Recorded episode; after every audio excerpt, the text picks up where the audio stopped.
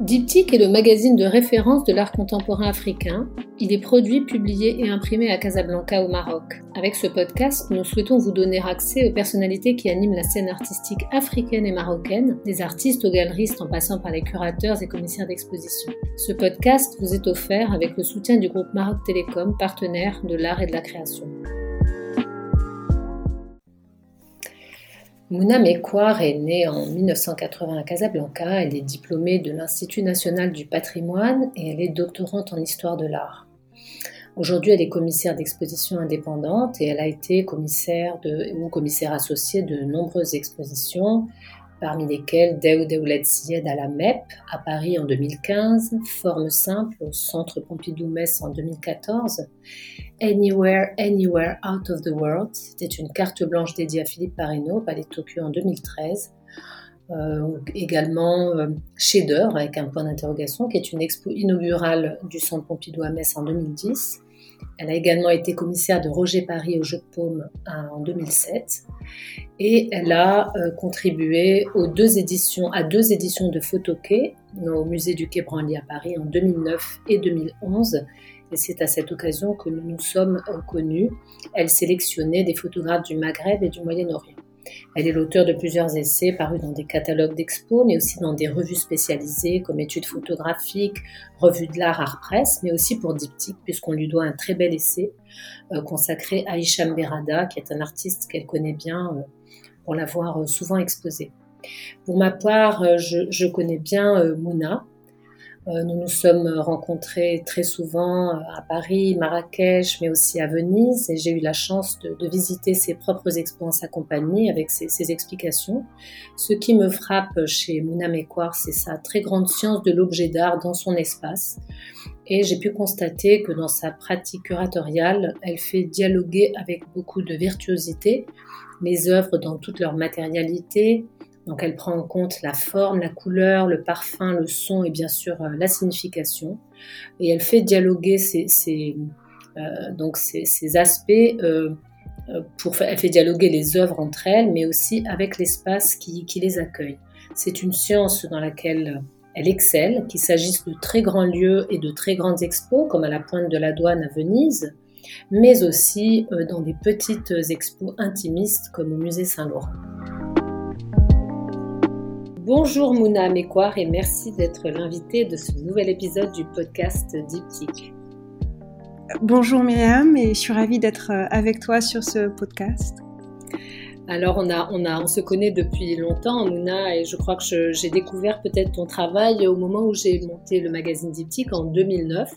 Euh, c'était à l'occasion de, voilà, de ton travail sur une édition de Photoquet euh, j'ai vu plusieurs de tes expositions euh, à Venise, Logo Isegni à la Pointe de la Douane, à Marrakech. Je crois que j'ai vu euh, toutes les expos que tu as faites au, au musée Saint-Laurent, donc Christo, la très belle expo intimiste entre Ethel, Simone et Bob Wilson, récemment Bert Flint. Et euh, récemment, justement, celle que tu consacres à, Bert Flint, on, va en discuter euh, beaucoup. Donc, on lui consacre un important article dans, dans Diptyque. Et il y a quelque chose que Bert Flint a dit euh, au moment où nous sommes allés à sa rencontre. Il a dit la chose suivante. Les choses sont arrivées par les objets. Ils m'ont interrogé, ont provoqué ma curiosité, ma sensibilité esthétique. Ils m'attirent visuellement, tactilement. Donc Mouna, euh, quelles sont pour toi, Mouna, quelle est pour toi euh, euh, ta relation à l'objet dans les expos que, tu construis et dans celle-ci en particulier? J'avoue que c'est, alors avec Bert Flint effectivement, cette, sa relation à l'objet, sa relation aux, formes, l'intérêt qu'il porte aussi à la beauté esthétique des, des objets avant, il s'intéresse en fait autant à, à l'objet pour sa beauté esthétique que pour sa forme, que pour sa technique, que pour le savoir-faire qui a été utilisé.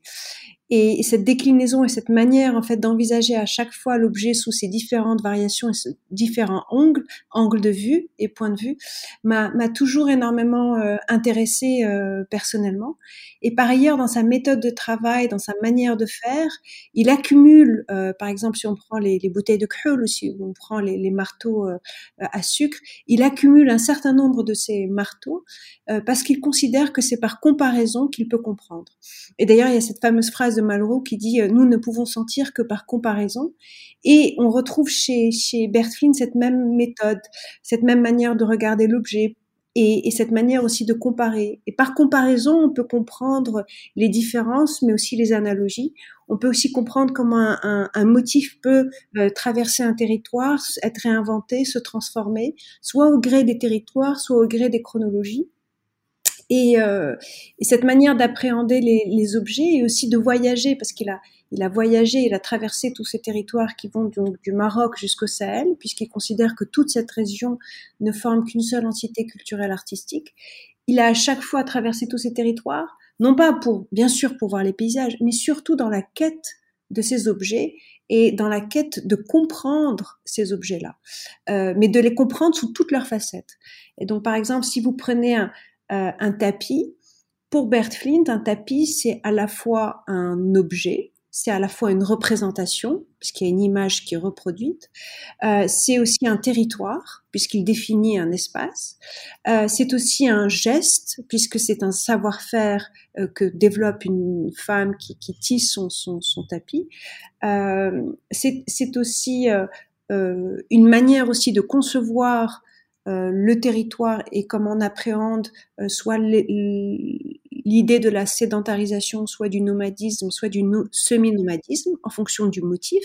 Et donc à partir d'un seul objet qui est le tapis, il arrive à comprendre et à appréhender tous ces aspects-là. Et, euh, ça m'a énormément fasciné. Et c'est ce qu'on a essayé aussi de traduire dans l'exposition et dans la manière dont on a présenté les objets puisqu'on les a montrés autant pour leur beauté esthétique, euh, autant euh, pour ce qu'ils racontent sur un territoire qui est le Moyen Atlas, l'Atlas, le Sahara ou le Sahel, euh, mais aussi ce qu'ils racontent sur les savoir-faire et comment ces savoir-faire s'adaptent à chacune des régions et comment ces savoir-faire ou ces motifs euh, que chaque région développe peuvent se transformer et se retrouver euh, du Maroc au Sahel et du Sahel euh, au Sahara et remonter au Maroc. Et donc, ça permet aussi de, de comprendre tout, que, au fond, que, que ce monde et que cet univers tel que Bert Flint l'appréhende est un, est un monde mobile, est un monde en mouvement, en déplacement. Et, euh, et c'est d'autant plus fascinant d'appréhender de, comme ça les territoires quand on vient de vivre le confinement ou les confinements qu'on vient de vivre euh, au Maroc ou ailleurs dans le monde. Et donc, euh, c'était, c'était, euh, voilà. Alors justement, pour, euh, pour euh, revenir sur Berthild en, en particulier, euh, quand on sait qu'il a, qu'il a enseigné aux Beaux-Arts de, de, Casablanca et qu'il a fait partie donc de cette, de cette avant-garde autour de, de Mlihib on en parlait dans, dans un épisode précédent avec Michel Gauthier, est-ce que tu dirais finalement que cette compréhension, il avait déjà à l'époque commencé sa, sa, collection et son parcours des territoires par l'objet, est-ce que tu dirais finalement que cette compréhension, que cette sensibilité à l'objet, il l'a transmise à ses, disciples et, finalement, est-ce que tu la retrouves aujourd'hui dans les, dans les travaux de, cette avant-garde? Est-ce que tu retrouves cette sensibilité à l'objet? Alors oui, totalement. D'abord, ce qui est assez émouvant euh, dans, la manière, ou du moins dans la temporalité dans laquelle on présente cette exposition euh, au musée Saint-Laurent à Marrakech, c'est que la précédente exposition, qui était consacrée à Jacques Azema, oui. était un prof aussi de l'école des beaux-arts euh, de Casablanca. Il avait un atelier euh, et en fait, euh, Bert Flynn va reprendre l'atelier de Jacques Azema à la demande de Belcaria en 62. Donc c'est assez fascinant de voir qu'en fait, euh, entre Jacques Azema et Bert Flint, et entre ces deux expositions, en quelque sorte, on raconte une sorte, une, petite histoire ou un fragment de l'histoire de l'école des beaux-arts de Casablanca euh, dans la programmation du, du musée euh, Saint-Laurent à Marrakech. Euh, maintenant, je pense effectivement que Bert Flynn, sa manière de, de, de voir les objets, sa manière d'appréhender les objets, elle était effectivement dans l'air du temps, elle était euh, simultanément euh, aussi la manière dont, dont Belkaria, dont Mlehi, dont Hamidi, etc., se sont aussi intéressés à ces objets-là. Et, et, je parlais tout à l'heure d'émotion, parce que dans l'exposition, on montre un petit tapis du Moyen Atlas, euh, petit tapis qui doit faire 70-75 cm, euh, avec, un losange orange et au centre. Et en fait, ce, tapis, euh, Bert Flint, tel que, tel que l'histoire, il, me l'a raconté, en fait, Milihi venait de revenir des États-Unis, il voulait absolument faire une exposition à, Rabat, à Babouah, et il discute avec euh, Bert Flint de, de de, cette question de comment il peut montrer que son œuvre, que l'œuvre de Mlihi, est autant inspirée euh, d'abord par les traditions, d'abord par l'art populaire marocain, d'abord par l'art rural, l'art berbère au Maroc, beaucoup plus que par euh, Stella ou l'expressionnisme abstrait, euh, artiste qu'il avait vu aux États-Unis quand il y avait été. Ah, et, et, donc, euh, Bert Flint lui propose euh, où en fait ils décident ensemble, j'avoue j'étais pas là, mais je pense qu'ils ont décidé ensemble de montrer un tableau de, de au même titre que ce tapis-là. Et ce tapis-là faisait partie de cette exposition à Babrouah. J'ai essayé de retrouver des images de cet accrochage, malheureusement j'en ai pas retrouvé. Mais selon Bert Flint, il l'avait accroché comme un tableau. Et il était au même niveau et à égalité. Et c'est là, je crois, à travers cet accrochage, le symbole même où, je pense, mais je voudrais pas euh, euh, surinterprété parce que Mikaïa n'est plus là, Mlihi n'est plus là, Berfint est encore là. Euh, mais je pense que c'est ce qu'ils voulaient aussi transmettre et traduire dans leur enseignement à l'école des beaux-arts de Casablanca, c'est-à-dire que le, savoir-faire ancestral, les traditions, D'ailleurs, c'est une phrase de Bilkahia, la tradition, c'est le futur de l'homme. La tradition est aussi importante que euh, une œuvre contemporaine et qu'elles sont à égalité, qu'une œuvre artisanale anonyme est au même titre aussi importante que qu'une œuvre dite beaux-arts ou art plastique. Et donc c'était une manière aussi de gommer ou d'effacer cette appréhension euh, et cette manière euh, parfois de créer une hiérarchie entre artisanat et art. Et là, l'idée, c'était exactement de les mettre tous au même niveau. ce qui est fascinant, c'est que Bert Flint comme Lehi ont connu euh, Ethel Adnan, qui venait régulièrement au Maroc.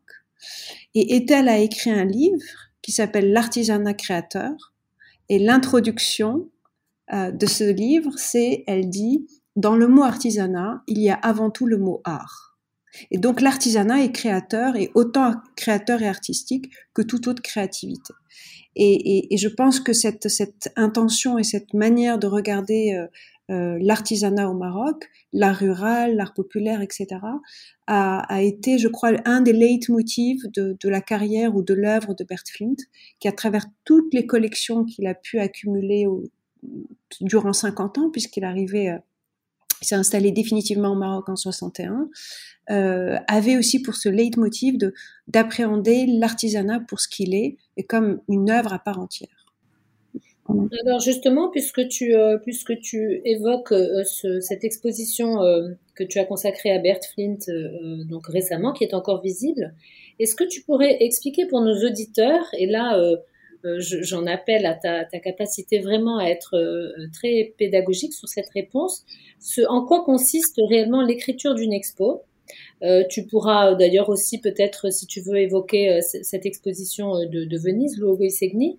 Est-ce que c'est un parcours que tu dirais qui est plutôt sensible ou plutôt intellectuel ou les deux? Comment comment ça se passe l'écriture d'une expo? Oh wow D'abord, d'abord l'expo Bert Flint. Ce qui est assez fascinant, c'est que c'est de l'artisanat, avec des œuvres parfois anciennes, des œuvres qui sont parfois été réalisées dans les années 70-80 et d'autres qui ont été réalisées en 2017-2018. Il il y a toutes les périodes confondues. Et mais j'ai regardé tous ces objets-là avec l'œil du présent, parce que le fait même qu'on regarde un, objet aujourd'hui, avec notre œil d'aujourd'hui, c'est qu'il fait partie de notre temps. Euh, donc j'ai un rapport aux objets où je considère qu'effectivement ils appartiennent peut-être au XVIIIe siècle ou au XVIIe siècle, mais le fait même qu'on les regarde, c'est qu'ils appartiennent à notre temps, et donc ce sont des figures du contemporain. Et cette manière d'appréhender euh, le passé à partir du présent euh, conduit et oriente aussi beaucoup ma manière d'accrocher, de, penser les expositions, etc., etc. Euh, ça, c'est la première chose concernant la, temporalité. Maintenant, la manière de construire une expo, est-ce qu'on construit une même expo euh, quand il y a plusieurs choses. Je pense que c'est, je, pour reprendre la métaphore du, tapis, parce que j'aime beaucoup la métaphore du tapis, c'est une expo, c'est une trame. Euh, c'est une trame qu'on tisse euh, avec différents fils. Et, et, et l'idée, c'est que tous ces fils donnent sens et prennent forme ensemble dans le cadre d'un espace qui est celui de l'espace d'exposition. Alors, il peut s'agir d'un mur, il peut s'agir de plusieurs salles, euh, mais l'idée, c'est que tout ça forme un tout à la fin. Et que tous ces fils, qui parfois peuvent être très différents les uns des autres, des artistes contemporains très différents, ou des artistes anciens avec des artistes contemporains, ou des œuvres d'artisanat avec des œuvres contemporaines, etc., que tout l'ensemble, dans un discours euh, ou une thématique, puisse former un ensemble cohérent euh, pour, pour le public et pour le visiteur. Et et, comme un tapis, il faut qu'il raconte une histoire, ou il faut qu'il raconte une, image. Il faut que, finalement il y ait une figure euh, qui, qui, qui, raccorde tout le monde ensemble. Donc ça peut être une histoire, ça peut être un thème, ça peut être une géographie dans le cas de Bert Flint. Et, euh, euh, et voilà. Et je pense que c'est, oui, je pense que c'est un peu comme ça, et beaucoup d'intuition. Je pense aussi que je travaille avec beaucoup beaucoup d'intuition et aussi avec beaucoup d'empathie.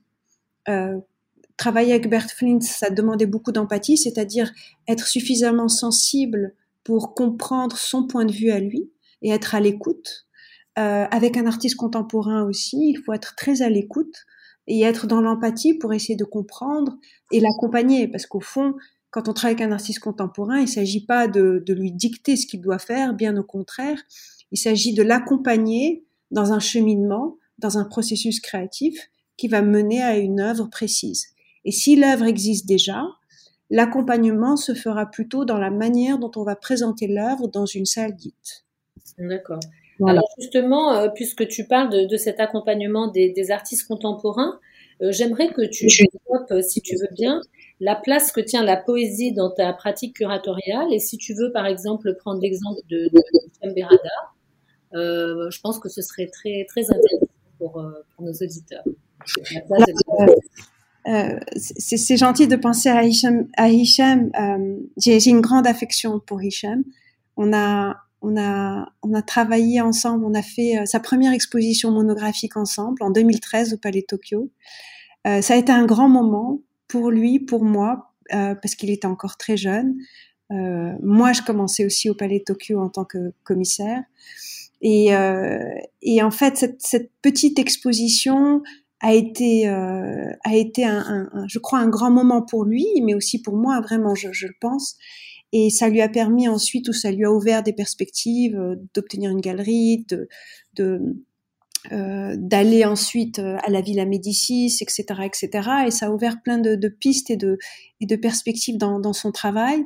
Euh, non pas que c'est surtout son talent qui lui a permis d'obtenir la Villa Médicis, mais le jury avait eu l'occasion de voir son travail en vrai, parce que le travail de Hicham est une œuvre qui mérite d'être vécue, d'être expérimentée. L'image ne suffit pas de traduire ce qu'il dit ou ce qu'il raconte. Et l'expérience dans son œuvre est essentielle.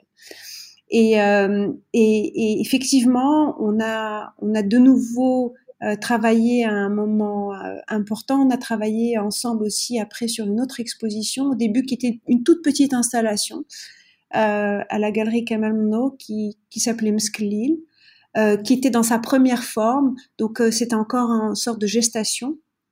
Ensuite, il a eu l'occasion de montrer cette même pièce à la Biennale de Lyon. Et l'année dernière, ou il y a deux ans maintenant, je l'avais invité à, la présenter sous une forme nouvelle, donc avec un dispositif nouveau euh, à la Punta de la Dogana dans le cadre de l'exposition qui s'intitulait Luogo et Segni. Luogo et Segni, ça veut dire simplement un lieu et des signes. Et c'est exactement ça une exposition, c'est un lieu et des signes. Et, euh, donc euh, il, il achevait le parcours, donc il avait une grande nef et on a on a on a repensé son dispositif pour l'adapter à ce lieu-là et je pense que finalement son œuvre, cette œuvre-là, Mskelil, a trouvé sa forme définitive euh, ou une forme plus ou moins parfaite à, Venise euh, dans le cadre de cette expo. Et donc c'est aussi très intéressant parce que c'est un accompagnement qui s'est fait sur deux trois ans et on a pu voir aussi comment on a pu aussi améliorer la manière d'installer cette pièce, qui est très poétique puisqu'en fait elle consiste à, à, à mettre en valeur l'odorat ou du moins le, l'odeur, le parfum, le parfum des fleurs du, du en jouant sur les temps diurnes et les temps nocturnes. Et donc il a inversé euh, la nuit et le jour, de sorte que pendant le jour, on pouvait sentir l'odeur de Mskilil, et donc on ne voyait pas les plantes qui étaient, elles, dans l'obscurité. Euh, donc c'est une, une, une pièce très, très, qui évoque euh, beaucoup de choses, qui évoque aussi ses propres souvenirs à lui au Maroc en tant qu'enfant quand il allait voir son grand-père.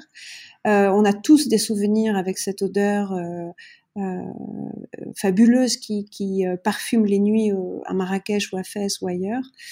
Et donc, elle s'inscrivait aussi dans le cadre de cette exposition à, Venise dans un dialogue autour de la poésie, puisque j'avais été invitée par Martin Bettenot à, dans un co-commissariat à imaginer une exposition pour cet espace qui est la Punta de la Dogana. Pour ceux qui l'ont jamais vu, c'est la pointe de la douane, c'est l'ancien lieu par lequel tous les navires passaient au 18e, 17e, 19e siècle euh, euh, par ce lieu-là avant d'entrer dans Venise. Donc un lieu majestueux, monumental, avec des volumes très impressionnants.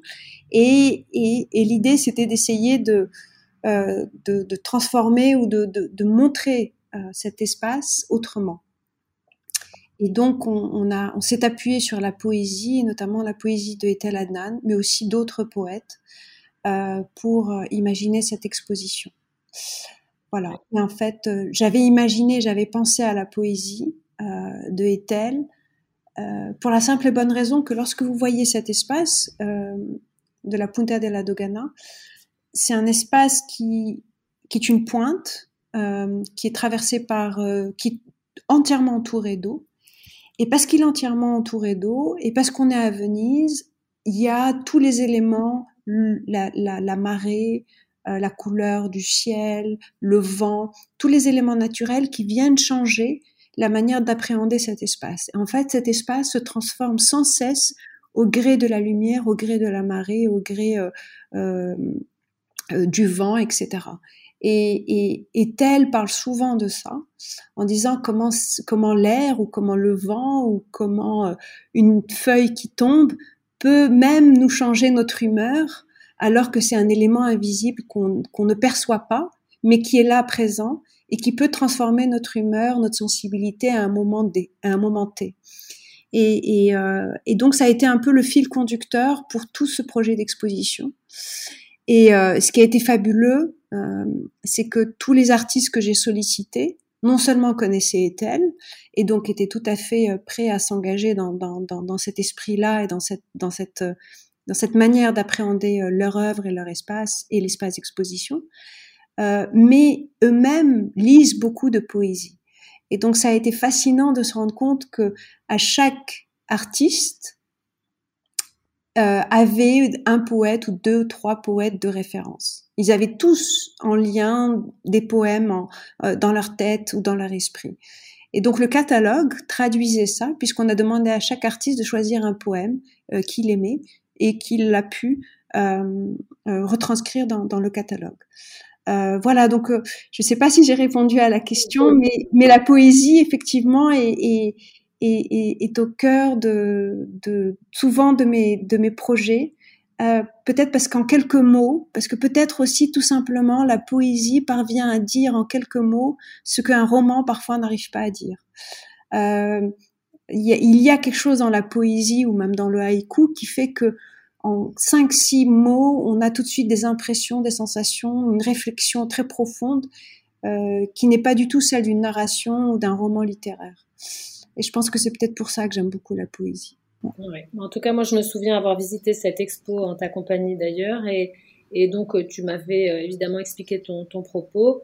Euh, je, je, me souviens très bien de, de l'importance que tu avais accordée aussi aux heures de la journée, aux effets de luminosité, aux différents moments de la journée, puisque c'est un espace qui, qui est traversé par la lumière et par les embruns et par les bruits euh, des navires. Euh, je sais pas si tu te souviens, il y avait un espèce de, paquebot dans un encadrement de fenêtre qui s'était invité euh, au, spectacle, c'était c'était quelque chose.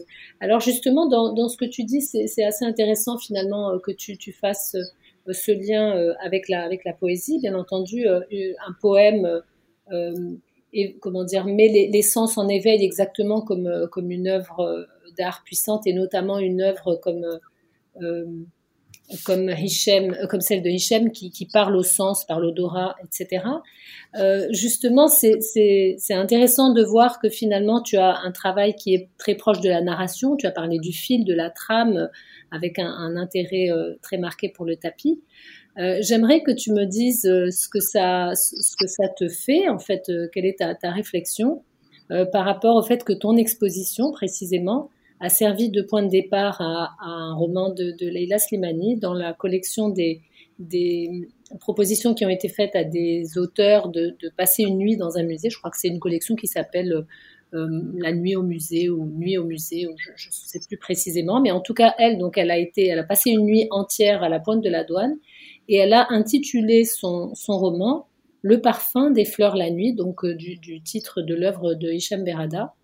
Euh, voilà, donc j'aimerais que, tu me dises finalement si c'est pas exactement la, la, la meilleure euh, euh, issue possible qu'une exposition puisse être le point de départ d'une narration, d'une fiction, de quelque chose de, de voilà qui dépasse l'exposition. On va dire que l'exposition est le point de départ, la mise en branle de quelque chose pour un visiteur. Est-ce que finalement c'est pas le but qu'une exposition transforme le visiteur, l'emmène vers une narration personnelle?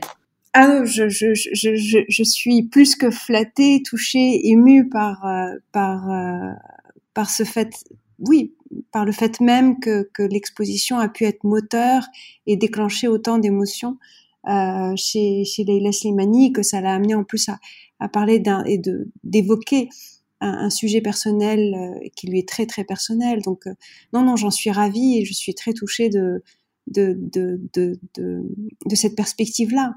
Euh, souvent, quand on fait une exposition, on se dit si on arrive à transformer un visiteur sur mille ou un visiteur sur dix mille, on a déjà gagné. Et, et, le fait même que Leila a écrit un livre et un roman qui prend pour point de départ euh, son expérience passée à, à, à, la Punta de la Dogana et qu'elle a pu s'intéresser euh, autant à l'œuvre de Hichem que celle de Pareno ou que, ou que celle de Ethel, etc. Euh, c'est formidable et, et, je n'aspire que à ce genre de d'association. C'est une exposition qui part de, de la poésie, traverse différents lieux en passant par par l'art plastique et qui revient ensuite et se transforme par un livre c'est euh, non, c'est une chance, c'est une sorte de métamorphose qui est euh, inouïe. Euh, j'en ai parlé aussi avec Hicham, qui était aussi très très ému de de cette perspective-là. Et effectivement, le titre, le parfum, euh, le parfum les fleurs la nuit, le parfum des fleurs la nuit, pardon, c'est effectivement, euh, ça évoque énormément la pièce de Hicham qui est littéralement Meskelil. Et sans traduire, on, on, retrouve le même le même univers, la même idée. Alors justement, puisqu'on parle de, de, de, présence aux œuvres, hein, ton, ton, travail euh, euh, consiste vraiment à, à, comment dire à densifier cette présence des œuvres euh, par rapport au, au public.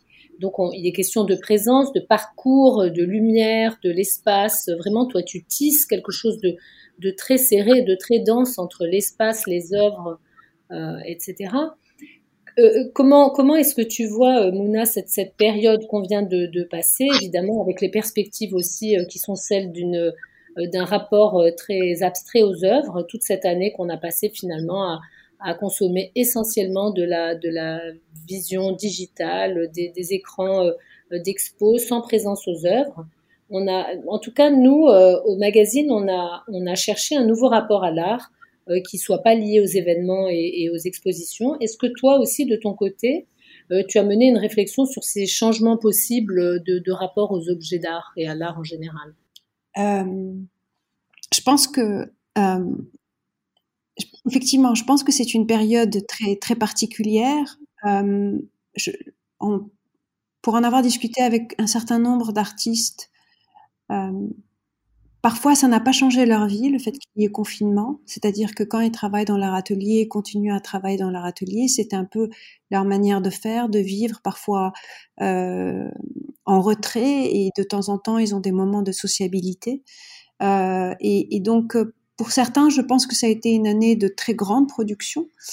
Euh, pour d'autres, je pense qu'effectivement, ça a été un grand moment de chamboulement, mais qui va générer probablement dans les années à venir de nouvelles formes d'art, de nouvelles formes d'œuvres.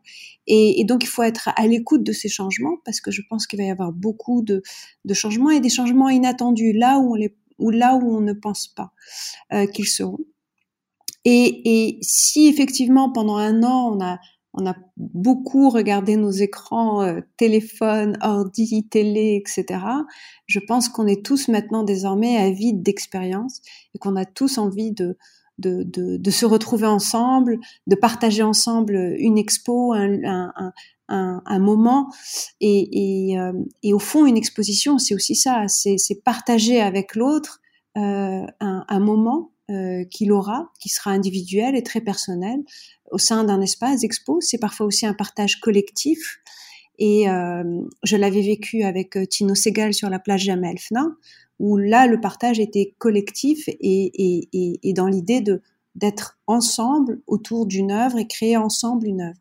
Et, et je pense que ce que j'espère, c'est que après cette période euh, telle qu'on l'a vécue, qu'il y ait plus de moments de partage et plus de, de situations où l'œuvre peut être en train de se faire euh, au moment où on l'expérimente. Et non plus être dans, dans une situation telle qu'on l'a vécue jusqu'à présent, où les œuvres présentées déjà achevées euh, et abouties. Et donc je pense que l'idée du working progress peut, peut, peut être d'autant plus intéressante euh, parce qu'on a tous vécu ces derniers mois l'idée de l'improvisation, l'idée où on ne sait pas ce qu'on va faire demain, où, où, finalement notre programme ne cesse de changer, d'évoluer, de se transformer, de se métamorphoser. Et je pense que les œuvres aussi vont peut-être être amenées à vivre même ce genre de situation. Et peut-être que les, nouveaux médias le permettront, qu'une œuvre se transforme, se change, se métamorphose euh, et se déplace se, déplace dans le sens de réinvention et de transformation continue. Et justement, dans, ce, dans cet esprit, est-ce que, euh, est-ce que tu, tu, peux nous dire comment, comment tu vois euh, peut-être aussi la, réinvention des... Parce que évidemment, euh, ce qui s'est passé pendant cette année, personne n'est à même de l'oublier. Comme tu le disais très justement, il se peut qu'on ait, qu'on ait besoin d'être beaucoup plus, comment dire, mis en interaction, dans des interactions profondes avec la temporalité des œuvres, justement parce que c'est un peu ce qui a manqué pendant une année. Euh, Qu'est-ce que ça va engendrer comme modification profonde dans la, dans la, comment dire, le modèle du musée du, du 21e siècle? Alors, euh, au niveau de la scène, alors il y a le musée, il y a la scène artistique internationale, surtout pour l'art contemporain, où jusqu'à présent, il y avait d'un côté les centres d'art, les musées, les biennales et les foires. Et euh, j'avoue que ces dernières années, il y avait une telle effervescence, il y avait une telle profusion à la fois de biennales, de foires, d'expositions, euh, que moi, en tant que commissaire, c'était impossible de suivre. Euh, J'étais incapable d'aller euh, voir plus de deux biennales dans le monde et, une foire ou trois foires ou deux foires. Et je pense que là, le rythme va changer. Les formes, euh, je pense que, que, que le principe des foires aussi va évoluer. Euh, je pense que les biennales vont peut-être amener à disparaître ou à se métamorphoser ou à se transformer. Et surtout la cadence. Je pense que la cadence va changer et qu'on va revenir à des temps plus, plus, plus, plus, plus longs. Ou, ou, du moins, dans une durée longue, il y aura plusieurs événements. Mais je pense que les événements s'inscriront dans une longue durée et dans lequel il y aurait peut-être des ponctuations plus courtes. Euh, et, je pense que cette, cette, cette, euh, cette manière d'appréhender le temps, avec un temps long dans lequel il y a différents instants, euh, sera aussi la manière peut-être dont les musées vont appréhender leur programmation, avec peut-être des expositions qui vont durer plus longtemps et dans lequel parfois il y aura de temps en temps une intervention, un changement, et, etc. Je crois que ça va être très difficile et je pense que c'est ce n'est plus tellement peut-être euh, pertinent de vouloir faire cinq, six expos dans l'année. Chacune d'elles va durer six semaines euh, et, ça suppose euh, beaucoup, beaucoup de choses. Et je ne crois pas que, que, que, tout cela est nécessaire pour apprécier l'art contemporain, pour l'appréhender, pour, pour découvrir de nouveaux artistes contemporains. Et voilà. Moi, je suis pour qu'on retrouve un temps, qu'on apprécie autant le temps long que le temps court, mais, mais simultanément. Oui. Alors pour en revenir euh, à des, questions plus, euh, euh, plus précisément, plus centrées sur, sur le Maroc, tu as passé beaucoup de, temps à, Marrakech ces derniers temps, notamment quand tu as travaillé sur l'exposition Bert Flint. Comment tu, de ton point de vue, comment tu vois cette évolution de, la scène contemporaine, en particulier à Marrakech où, beaucoup d'artistes ont, leurs ateliers? Et en fait, est-ce que tu as l'impression que qu'il y a quelque chose d'intéressant qui se passe dans, cette scène contemporaine et aussi dans les nouveaux lieux de démonstration. Il y a plusieurs nouveaux lieux à Marrakech, euh, des, lieux qui ne sont pas des, galeries proprement marchandes où il se passe quelque chose de plus. Euh, est-ce que tu peux nous donner ton, ta, vision un peu de cette euh, petite effervescence marocaine J'avoue que moi, j'ai, je trouve que c'est très intéressant ce qui est en train de se passer au Maroc et à Marrakech effectivement, la, la biennale euh, n'existe plus, mais on voit une certaine effervescence un peu partout. Euh, j'ai beaucoup d'admiration et d'estime pour ce que fait euh, Leila Hida au 18. Je pense qu'elle a un rôle euh, incroyable, incontournable. Ce qu'elle propose et ce qu'elle offre aux, artistes, c'est inestimable. Et, et j'aime beaucoup la manière dont elle le fait avec beaucoup de simplicité, euh, et, euh, et, de manière très très directe euh, et avec et avec beaucoup d'authenticité dans ce qu'elle propose à chaque fois et dans ce qu'elle et dans ce qu'elle fait dans toute sa programmation, même l'espace, la manière dont il est pensé, envisagé, comment il se transforme, etc. en fonction d'une performance, d'une expo. C'est fascinant. J'ai vraiment beaucoup beaucoup d'estime pour elle. Il y a aussi Eric, Eric Van euh, que, que, que j'admire aussi tout autant. Euh, non seulement parce qu'il travaille avec des artisans et non seulement parce que il a su regarder et appréhender cette cette manne parce que c'est vraiment une manne incroyable. L'artisanat, c'est je sais plus combien de millions euh, de personnes au Maroc. C'est la première industrie du Maroc, c'est l'artisanat. Et, Eric l'a euh, a, su, Eric Van Hoff, pardon, a su le, le voir, l'appréhender, se l'approprier, le réinventer, euh, l'intégrer dans son œuvre et aussi proposer à travers cette programmation qu'il a euh, d'expositions qui ont pour titre Melhoun, euh, d'intégrer d'autres artistes dans ce discours et d'inventer ensemble de nouveaux formats d'exposition avec des principes de résidence, soit à Marrakech, soit ailleurs. Et, et je trouve fascinant parce que Leila comme Eric, en fait, sont des artistes aussi à à part entière et développe à côté de ça euh, un travail avec d'autres artistes qui viennent à la fois nourrir leur travail et une sorte d'accompagnement. Et, c'est fascinant parce que ça crée une solidarité, euh, ça crée aussi une manière de, de, de, travailler ensemble et ça permet aussi de créer des communautés. Et, euh, et, euh, et ces passerelles sont essentielles euh, pour, euh, pour tout le monde, pour, pour les commissaires, pour, pour eux, pour les jeunes artistes, pour les artistes plus âgés. Euh, il y a aussi tout ce que fait Morabiti en dehors de Marrakech, qui est aussi très important. À, à Tétouan, il y a Younes, Younes Rahmoun, qui est aussi quelqu'un de, formidable et qui fait aussi un travail exemplaire. Euh, son, travail artistique, mais aussi euh, le travail qu'il fait auprès des plus jeunes.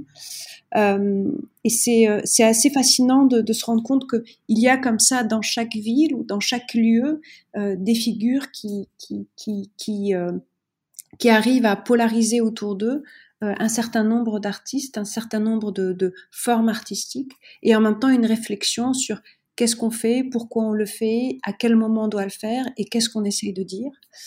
Et euh, il y a aussi euh, Aziza Shaouni, qui est architecte et qui développe tout un travail à Sidi Harazm en invitant plein d'artistes contemporains. C'est fascinant ce qu'elle fait. Euh, il y a aussi Bouchra euh, euh, à... oui, exactement, Bouchra Salih qui fait aussi un travail merveilleux au, au jardin Comment jardin botanique. c'est un autre, c'est un autre nom que jardin botanique. Ça s'appelle État d'urgence d'instant poétique. C'est formidable. Voilà. C'est exceptionnel et, et, je trouve que c'est aussi tout un programme hyper intéressant et qui permet aussi euh, que ça soit à Sidi Hazem ou ce jardin à Rabat, d'appréhender et, de pousser les artistes vers des espaces qu'ils n'ont pas l'habitude d'appréhender. Donc c'est aussi pour eux des expériences nouvelles. Euh, être en plein air, ce n'est pas comme être dans un white cube. Être à Sidi avec euh, une œuvre telle que celle de Zevako, c'est aussi euh, un grand challenge pour un artiste. Et je trouve ça fascinant qu'il y ait des, personnes qui poussent comme ça les artistes vers de nouvelles perspectives. Euh, et, donc je, suis tout à fait très confiante et optimiste grâce à, toutes ces personnes-là qui vont ensemble, je suis sûre, euh, créer des, choses qui vont créer de nouvelles passerelles et de nouvelles formes d'art et générer aussi de, oui des nouveaux des nouveaux formats d'exposition mais aussi des nouveaux lieux culturels. Parce que il faut aussi se, se demander si le centre d'art tel qu'il a été inventé euh, je pense à la Kunsthalle en Allemagne est-ce que c'est encore le format idéal ou est-ce qu'il faut aller vers des formats plus hybrides euh, etc oui, parce qu'en fait, c'est vrai que le, le, financement de ces, de ces espaces toujours est, est, un, est un vrai souci. Et euh, j'aurais euh, un dernier euh, petit sujet, si tu veux bien, Mouna, euh, puisque les, les, lieux, les lieux sont importants pour toi parce que tu, tu tisses tes expos avec un, avec un lieu spécifique. Est-ce qu'il y a des lieux que tu as visités pour un motif précis ou juste euh, tout à fait euh, de manière euh, avec dans la sérendipité si j'ose dire. Est-ce qu'il y a des lieux que tu as vus qui t'ont donné qui t'ont donné l'intuition d'exposition que tu aimerais que tu aimerais faire? Est-ce qu'il y a des lieux au Maroc particuliers comme ça que, que tu aimerais travailler? Si tu me permets je préfère parler un tout petit peu au passé euh, il y avait un, il y avait, il y a plein de lieux dont je rêve et, et, et, et euh, mais il y avait, j'ai déjà eu la chance de faire un, un projet sur la plage Jamel Fna pendant un mois qui a été exceptionnel. Euh, pour moi d'abord, ça a été une expérience incroyable. Je pense que ça a été aussi une, une expérience incroyable pour Tino Segal qui a accepté le challenge. Ça a été, je crois, aussi un, un, un moment formidable d'échange et de partage avec euh, tous les artistes de la plage Jamelfna euh, qui, ont, qui ont été exceptionnels. Euh, malheureusement, on n'a pas gardé de traces visuelles parce que c'était euh, Tino Segal refuse euh, les photographies.